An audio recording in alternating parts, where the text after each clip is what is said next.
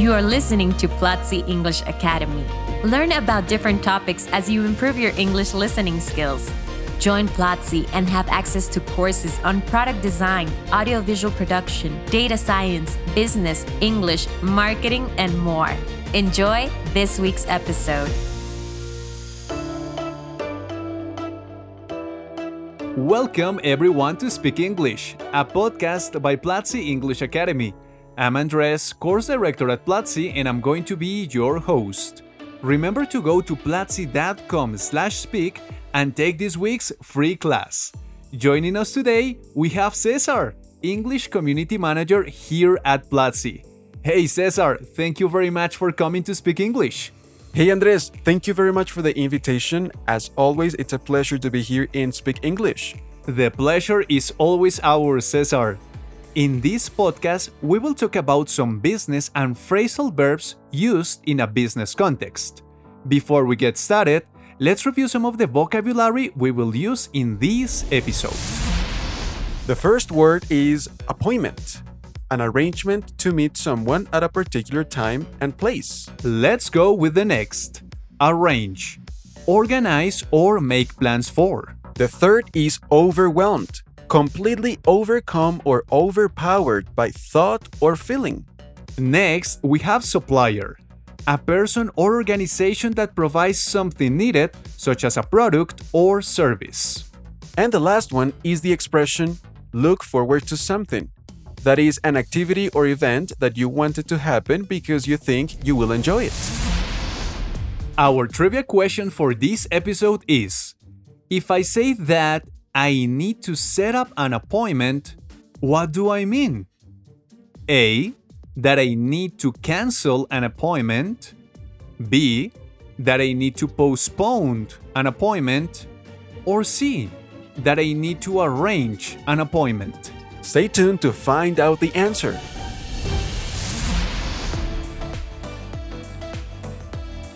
You are listening to this ad because it seems is the best moment to tell you something really interesting.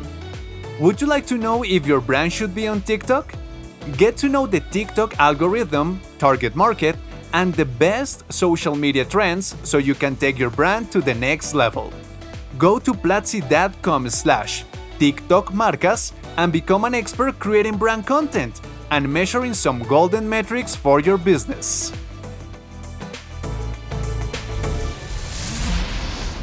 Well, Cesar, some episodes ago we talked with Jess about the importance of idioms and phrasal verbs in a common context.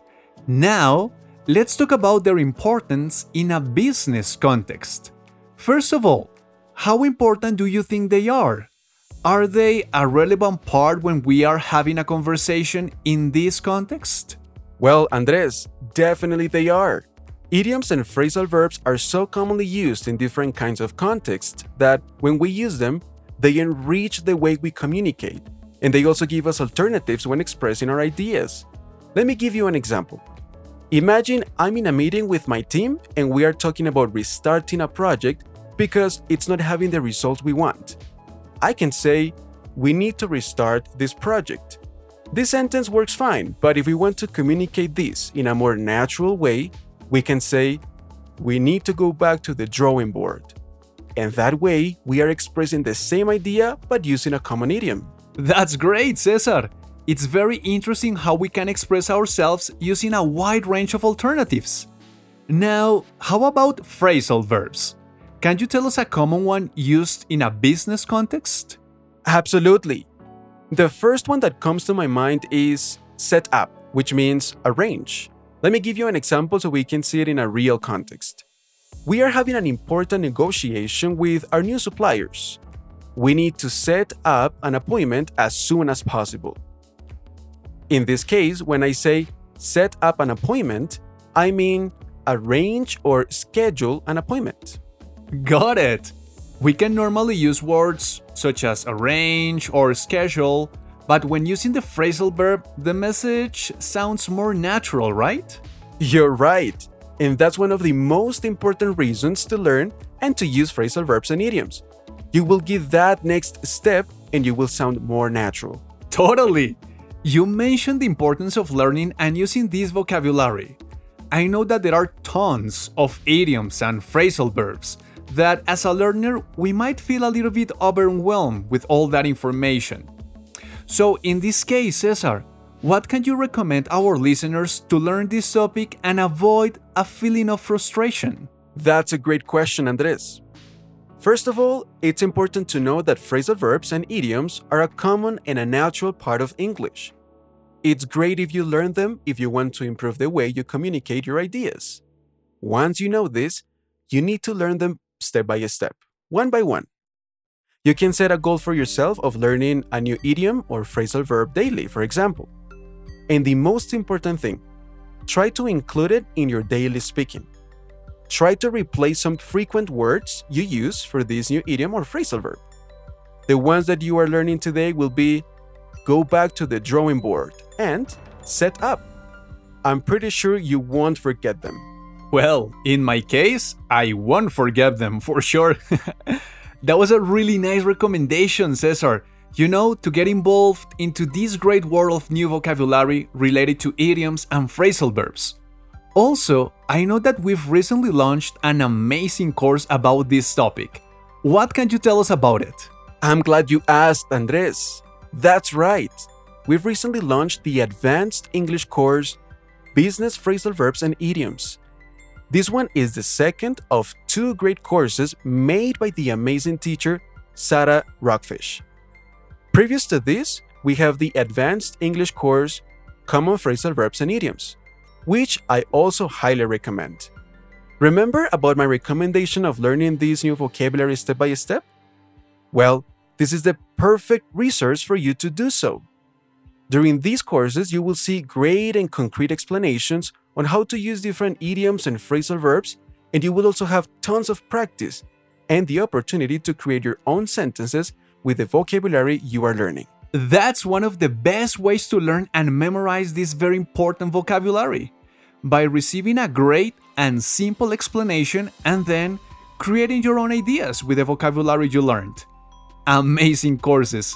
So, of course, if you are listening to this episode, do not miss the chance of having a great learning experience.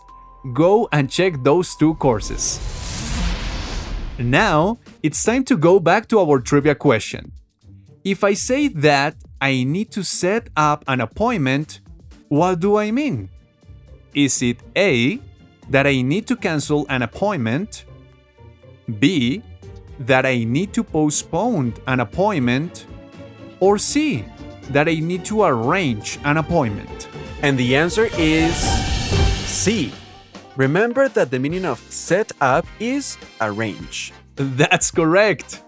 Well, Cesar, I really appreciate those great explanation and recommendations you gave us during this episode. To all our listeners, remember to go and check those two amazing courses about phrasal verbs and idioms. And of course, Looking forward to next week with a new episode with another great guest. Thank you, Andres. I really enjoyed recording this episode, and I'd like to invite all our community to go to platzi.com slash speak and watch a free class. It will be available for seven days. Thank you all for listening to this episode of Speak English. Bye bye, and remember, never stop learning. This was Platzi English Academy. Thanks for listening. Share this podcast if you liked it and let us know which topics you would like for us to discuss in future episodes by going on Twitter and using the hashtag Platzi English.